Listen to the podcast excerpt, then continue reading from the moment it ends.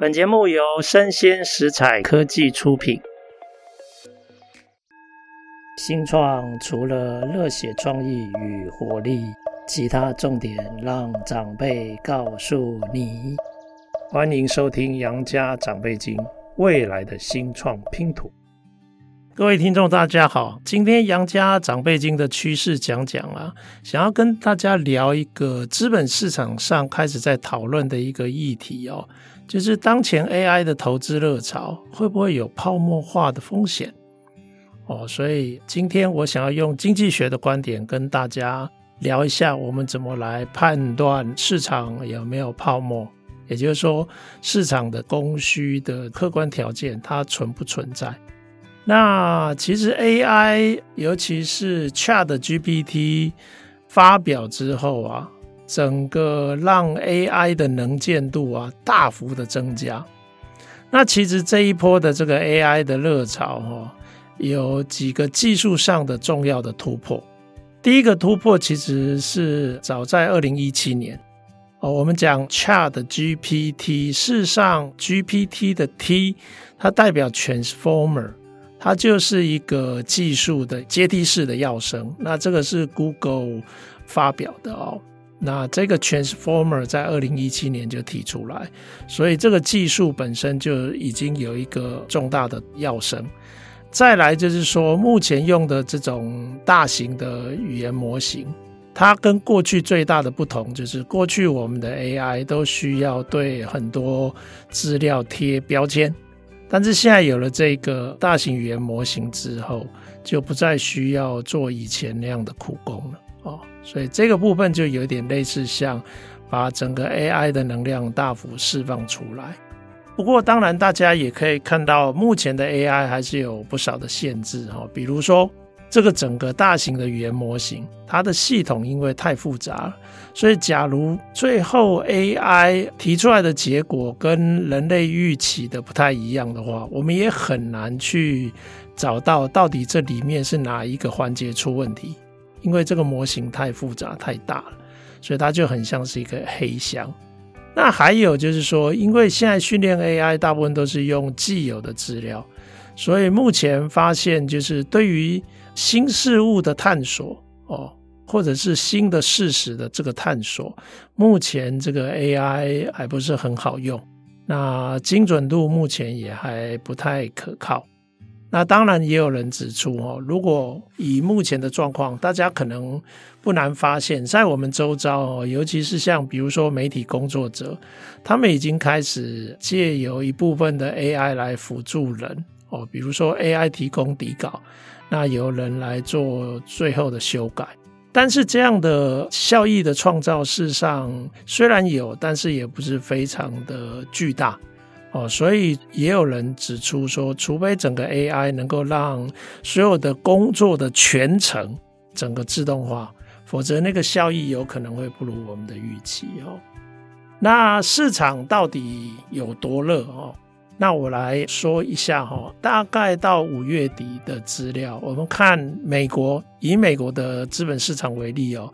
标准普尔五百啊，S M P 五百的指数啊，里面其实有十四家哦大咖，算是比较鲜明的 AI 相关的这个企业，它目前合计的估值哦，在这段时间，也就是说从去年十一月到现在。哦，大概七个月哦，目前它的市值增值的部分哦，占这个阶段整个 S M P 五百的整个所有的这些上市公司的市值的增值的七十三 percent，哇，我的天哪，至少七成以上，接近快四分之三的市值的增加，其实全部都跟 AI 有关。而其中 NVIDIA 哦一家就已经有两成哦，有两成是它的这个贡献哦。那那个纳斯达克这个是科技股鲜明的一个指数哈，它去年十一月到现在，其实市值大概整体来说增加了两成，可是这里面 AI 相关的企业上涨了是超过三分之一。啊，也就是说，整体虽然是二十趴左右的增长，但是 AI 涨得又更凶，它大概有三十三 percent 左右哦。那我们另外一个常看的指标叫做本益比嘛，看看本益比的部分，以标准普尔 S M P，如果把刚刚讲的那十四家大咖 AI 的这个公司拿掉，其实这个本益比大约在二十六左右哦，它是一个倍数哦，二十六左右。可是啊，这十四家 AI 相关的公司的本益比，大家知道多少吗？以上个礼拜的资料，那应该是看上个礼拜的资料了，已经到了七十七倍。啊，也就是说，S M P 五百是二十六，但是光十四家 AI 的公司就已经本益比是七十七。那目前看起来，这个本益比还有可能往上走哦，因为有很多相关的产业，比如说那种 data center 啊相关的晶片，它的营收有可能今年第二季还会再成长哦，这个成长的金额有可能会是去年的两倍左右。但我们知道，哎，市场的确是热，特别是 AI，特别特别的热。但是它算是泡沫吗？其实，如果要看泡沫的话，经济学大概就要看它这个数字背后的产业跟市场的条件能不能足以支撑这样的这种发展哦。那大体上我的观点是这样，等一下我会介绍哈。其实产业跟市场条件，我认为是有一定的。支撑条件，但是资本市场的过热或过嗨，产生可能的修正，这个是难以避免。但是整体来讲，应该不至于像过去的 dot-com bubble 科技泡沫哦，它整个崩盘啊。啊，我来解释为什么哈。其实这个 AI 啊，很多人担心它泡沫，就是觉得哎。它会不会是有一点类似像重写过去 dot-com bubble 那个时候，网际网络兴起，Internet 兴起，那个时候创造了很多科技新贵哦，有很多现在的大咖其实是那个时候崛起的，比如说 Google，比如说 Amazon，比如说 Facebook，目前是美国上市前七大公司的三家哦。哦，刚刚这三家的市值加起来就已经三点四兆美元哦。啊，刚好它成立的期间大概是在一九九四年到二零零四年的期间。那其实那个时候正是 Internet 兴起的时候。那 d o c o m Bubble 也发生在两千年的时候。那这个时候网络科技的兴起，那我们也发现，哎，慢慢越来越多的使用者他的上网时间增加。哦啊，其实这一类的科技新贵，如果在中国的话，一个可以对比的例子就是阿里巴巴。那这个时候你会发现，哈，其实主流的企业对网络的使用啊，其实它是很缓慢的改变中。甚至其实到了 dot-com bubble 之后，智慧型手机推出，然后开始有一波的行动商务这一类的商业模式的发展。其实主流的这种企业，它开始慢慢采用行动商务的脚步也是很缓慢，所以其实我周遭哦，常常我非常容易听到，不管是两千年之前的创业，或是两千年到一零年的这一类的创业，他们常常会说啊，他们创业的太早，也就是说，当网络还不是被很多产业采用。使用者还不是市场消费大众的主流的时候，其实过多的投资有可能没有实际市场的支撑。那行动商务也是一样哦，所以我们不难看到，哎，有不少人有时候会感慨，他们过去创业失败是因为创业的时机太提前了啊！如果你太过提前，没有足够的。市场的支撑，或者产业从业的这种支撑，那它当然就有可能是一个科技的泡沫哦。那现在的问题就在于说，哎，那这一波的人工智慧风潮会不会复制同样的 dot-com bubble 呢？哦，那我这里想要引用一个经济学的逻辑哦。经济学其实有在产业创新、企业创新的行为上面有一些重要的理论哦，比如说创新理论。目前大概多数人的看法是这样：小型的公司、新创公司比较常在初级的市场或者新兴的市场上发迹。这一类的初级的跟新兴的市场，通常是全新的产品，所以这一类的市场的优势其实是小型跟新创公司，大公司反而没有优势。那大公司的优势在哪里？大公司因为它有非常具规模的既有客户，那因此它的业务就变成怎么样能够维持或成长是非常的重要。所以大公司通常会非常的聚焦在既有客户跟业务如何应用这种新科技来将它优化。那其实所有的驱动的力量都还是来自于企业要在追求进一步的利润的提升。那这一次，像我们看那个日本软银的孙正义，即使他的愿景基金啊，在这个疫情之后的联准会升息。他惨赔嘛，然后所以他已经宣布，目前暂停新创的投资，唯独一个例外，唯独人工智慧的新创，他还是会持续投资。诶，那这就引起一个有趣的讨论哦。诶，如果你看好人工智慧，到底你应该投新创，还是应该投大企业？诶，这个有意思哦。如果你投新创，你等于是假设应该会有一些全新的企业，它就会从新创开始崛起。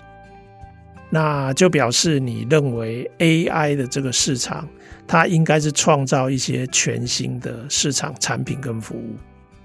但假如你认为，诶，其实目前看起来比较引人注目的，大部分都是 AI 应用在现有的这种业务上面。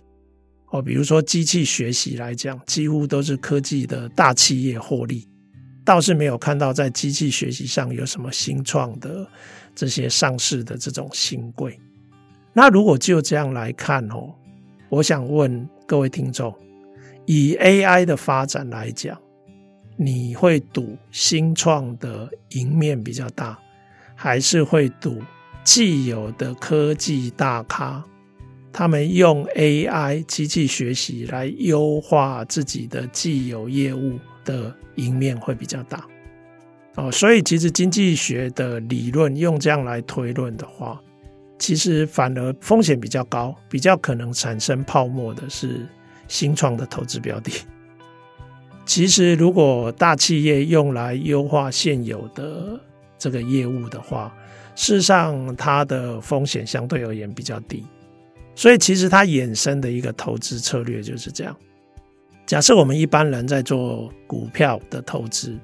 如果你买的是比如说投资指数型的基金，那这个指数型的基金通常会涵盖大企业跟小企业的这个部分。那它的预期的投资报酬，其实它的风险就会比较低，所以它的预期报酬有可能会优于只单押这些小型的这种新创的 AI 公司。那我们来看哦，这些大咖他到底都在做什么？简单的说，这些科技巨头都有输不起的压力。你看哦，以美国为首的科技五巨头，Amazon。他是在电商递送相关的产品，他也想要用 AI 哦，怕跟不上这个典范移转，有可能自己就会被淘汰掉。Google 的网络搜寻也想要加 AI，苹果的 Siri 的智能化也想要用 AI，微软协助企业的这些资料的管理，这些企业软体，他也想用 AI。脸书的广告服务也想用 AI 哦，所以举例来讲哈，以网络搜寻的市场来说，Google 是超级大龙头嘛，对不对？其实它以去年的营收两千八百三十亿美元来讲，市场估值一点三兆美元。那人工智慧的聊天机器人，它事实上看起来是蛮可以结合网络的讯息跟知识，所以它有可能可以创造一个新的现行的网络搜寻模式的一个新的发展。不过，当然现在在推动上有很多障碍要陆续去克服嘛。举例来讲，像比如说有道德伦理上的这种问题的时候，比如说敏感的议题，那如果你用 AI 来排除，你可能也会引起所谓的不客观哦，跟这个有立场甚至监理这类相关的权利的这种议题。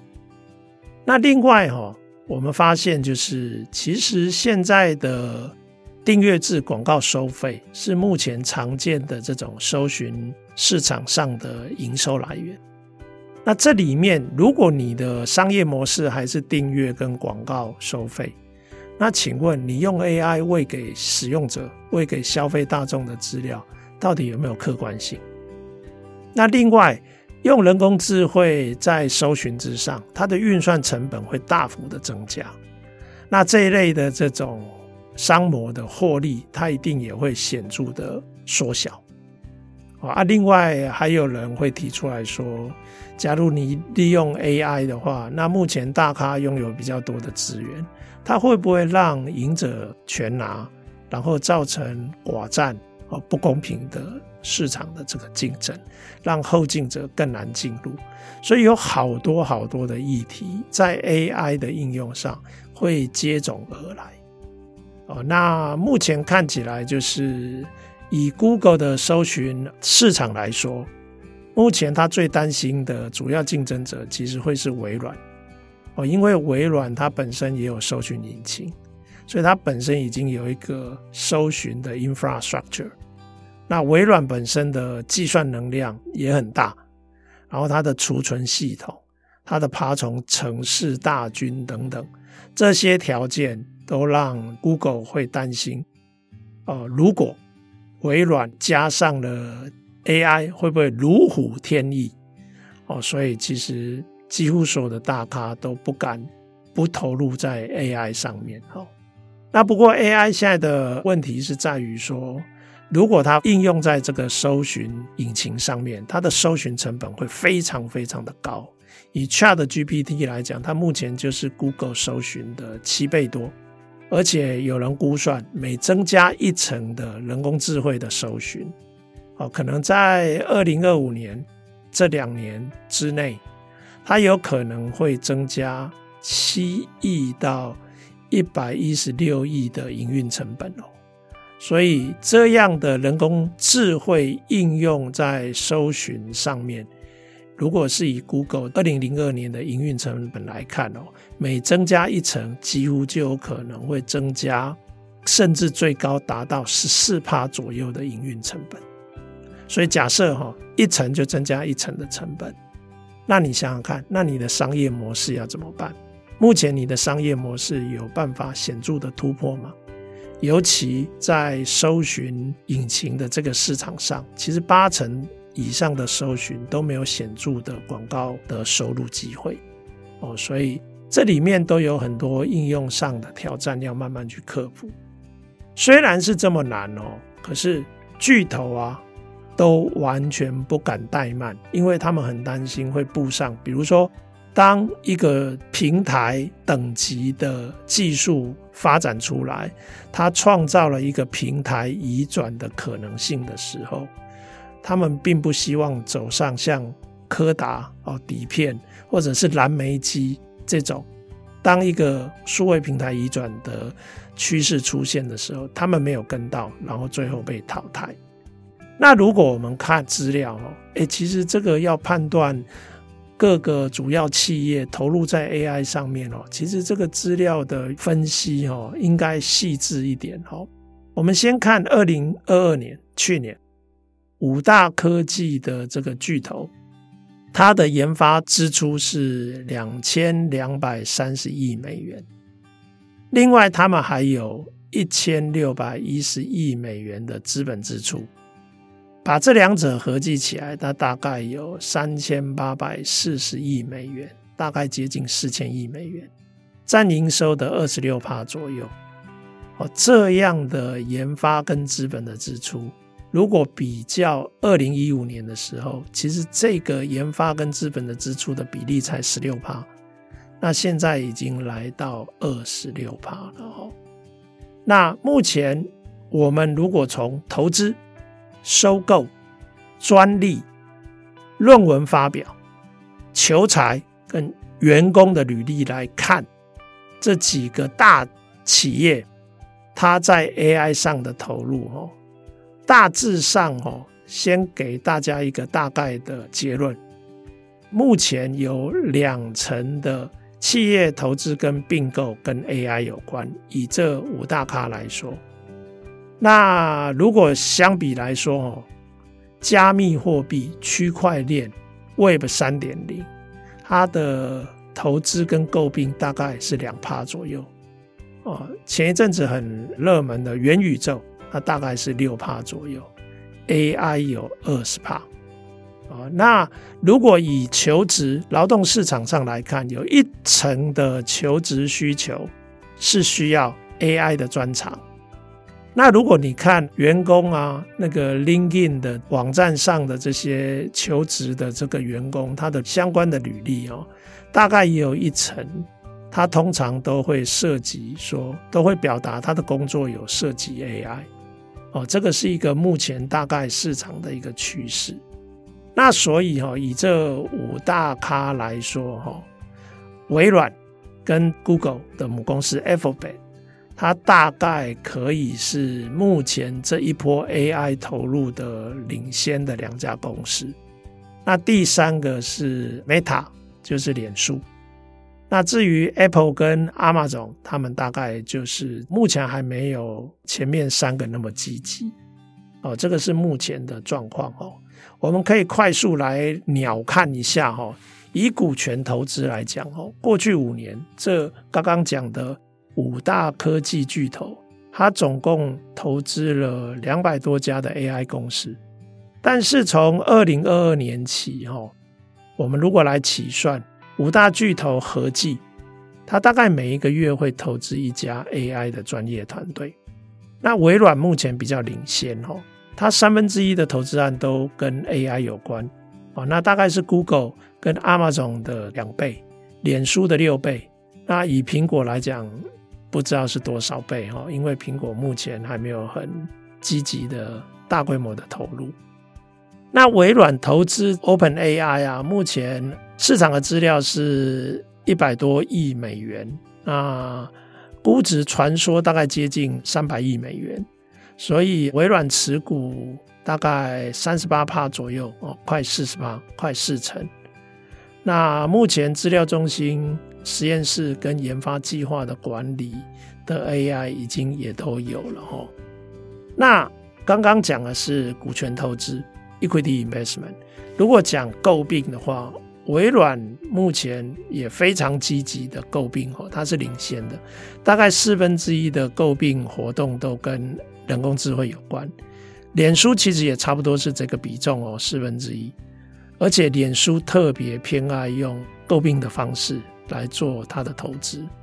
那 Google 大概二零一九年起哦，它的投资就被微软超车了哦。但是他还是有投资一些，比方说像 DeepMind，还有生医领域的 AI 哦，目前大概是特定领域的领先者。那苹果的投资啊，是聚焦在 AI 的相关的公司，半数的投资案都是啊。那主要的领域就包括在音乐、在信贷这个上面。那上面是撒钱投入的部分，撒钱了之后看它的阶段的产出，比如说专利，目前前三名大概是 Google、Amazon 跟微软，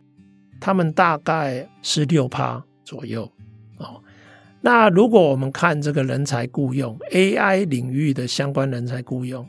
，Google、脸书跟微软的相关征才占比哦，大概已经明显超过。过去三年的这个平均，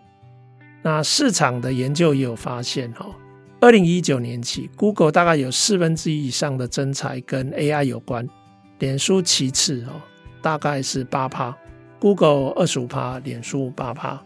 ，Google 大概六分之一的员工在相关的工作领域上，大概跟 AI 有关。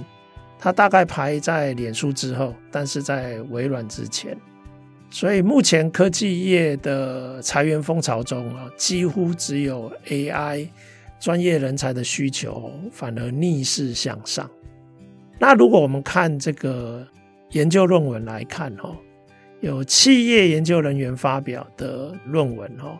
我们挑二零二零跟二零二二期间的这些相关的研究论文。Google 大概有九千篇哦，微软八千篇，脸书也有四千篇左右哦，这些都是高度投入在这个相关的研究领域的科技巨头。那脸书还有一个特殊的特质，它特别的不藏私，而且愿意分享自己的 AI 成果。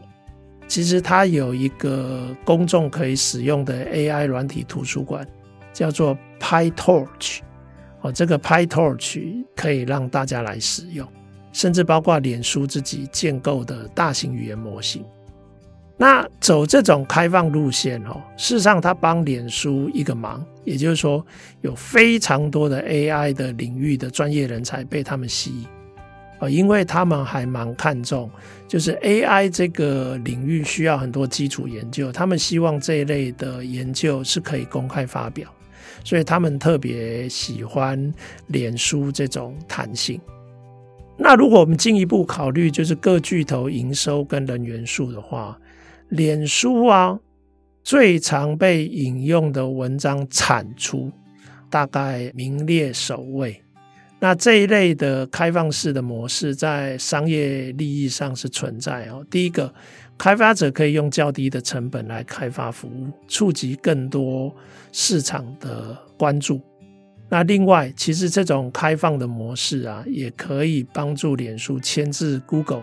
牵制 Microsoft、牵制 Apple。因为如果他们这三家想要利用这种 AI 应用在云端服务来收费的话，那其实目前的开放式的做法，有可能让他们的推展比较没有那么顺利。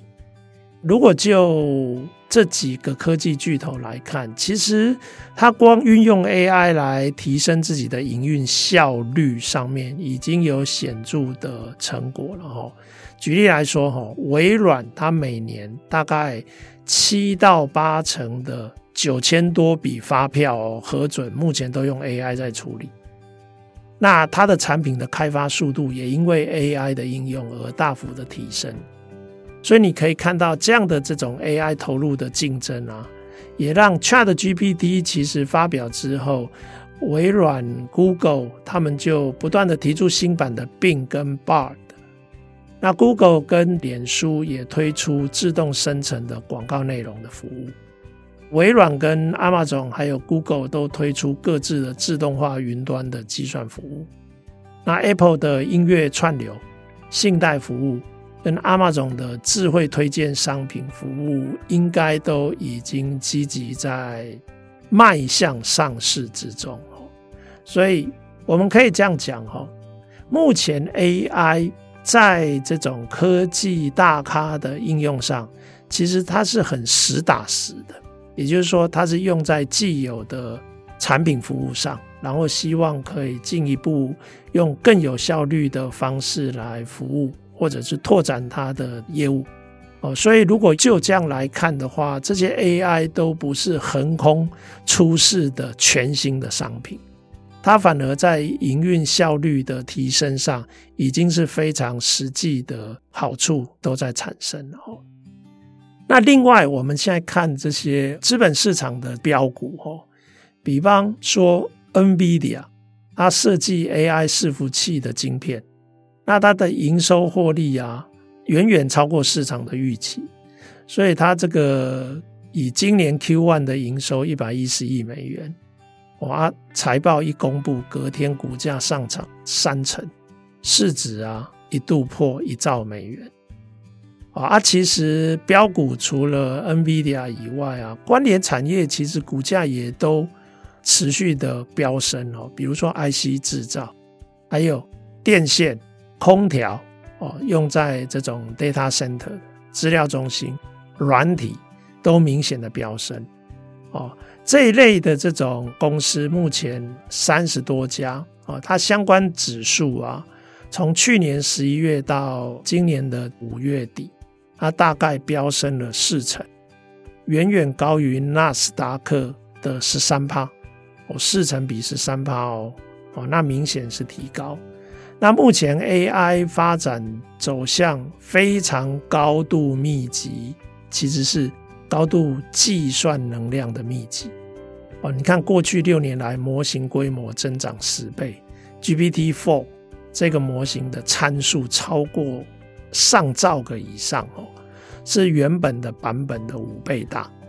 那因为这样的应用，它虽然变得更广泛，但是它需要更大的计算能量。所以微软在一季之内啊，它一项使用 OpenAI 的技术的服务客户啊，目前超过两千五百个，十倍的增长。那 Alphabet 就是那个 Google 的母公司，它有六项的产品啊，它使用 AI 来强化，那相关的用户也高达二十亿个，也就是说，他们也都应用在产品上了哦。那晶片的相关领域的业者，其实是这一波 AI 热潮的最大赢家。因为云计算服务的业者的需求大增，哦，特殊晶片处理图形的需求被预期在这一两年之内又要快速的暴增，哦，可能会增长一百一十亿到一百五十亿美元左右，哦，所以 NVIDIA 它的营收啊，它资料中心的营收的这个占比大概是六成，啊，那目前晶片设计的新创公司也有三百家了。哦，所以这个是设计的这个部分。那如果以这个制造晶圆代工，台积电，它的股价在 NVIDIA 的财报之后，它也上扬一成，市值增加两百亿美元。哦，那其实精密封装的股价也都明显的上涨，大概都在五成以上。那目前这个图形处理的晶片占特殊 AI 伺服器的成本五成哦。哦，真的是非常的 抢手。那一般的伺服器大概一成左右，哦，差异非常非常的显著。那这些相关的计算所需的交换机、路由器、特殊晶片，全部水涨船高。大家都认为，接下来到二零二七年，大概平均都有三四成以上的成长的展望。那不管是资料中心的业者、伺服器的业者、特殊软体的业者、云端服务、资料中心出租等等，其实都有一点一并受惠，都跟着飙起来。不过大家也许可以看到，你看哦，刚刚讲的这一类的股价上涨的公司，其实它基本上它所有的服务都是朝既有服务的优化。哦，所以跟过去的 d o c o m bubble 比起来，其实有相当显著的不同。那目前发展，如果说会有修正，那大概就是往它的限制面来看哦。目前看起来，能源应该是一个重要的限制。哦，那小型化，也就是说，目前大型的语言模型有另外一些企业，他们在 try 一些。有没有可能模型不要再这样一直扩大下去？有没有可能走小型化的这个模型路线？哦，比如说 Google 它在做类似的尝试。所以如果小型化有可能成功的话，那其实有可能就会有鲜明的一些竞争。那股价的热潮也有可能会做进一步的修正。当然，目前的股市投资还很热。但是股价永远都是起起伏伏、消消涨涨的嘛，所以 AI 投资的热潮，事实上也有可能会稍微退烧。那还有就是接下来，我觉得更长期的系列的这种政策法规的一些趋势，它都有可能会产生一些不确定性跟风险。比如说地缘政治的纷扰，有可能会让很多投资贸易遇到一些限制。哦，那当然还有很多应用上面可能也会有一些伦理上的议题、自由法规上的一些干戈，都有待后续的这个解决。那这一类的问题，如果初期成为一个路上的绊脚石的话，它就可能会进一步促成这个市场的修正。哦，所以归纳来说，哈，AI 的确目前非常的热，哦，是超级的热潮。那但是它有没有泡沫化的风险？目前如果跟过去的大康 bubble 比起来的话，其实它有更多的底气。大企业拿 AI 来优化自己既有的产品，那目前有很多相关的标股，事实上它也都是有非常实际的这种刚性的这种需求，所以股价高了修正很合理。但是是不是会像泡沫一样崩盘？我个人是不认为。哦，那以上的资讯跟见解就供各位听众参考。那也谢谢大家的收听，我们下次见。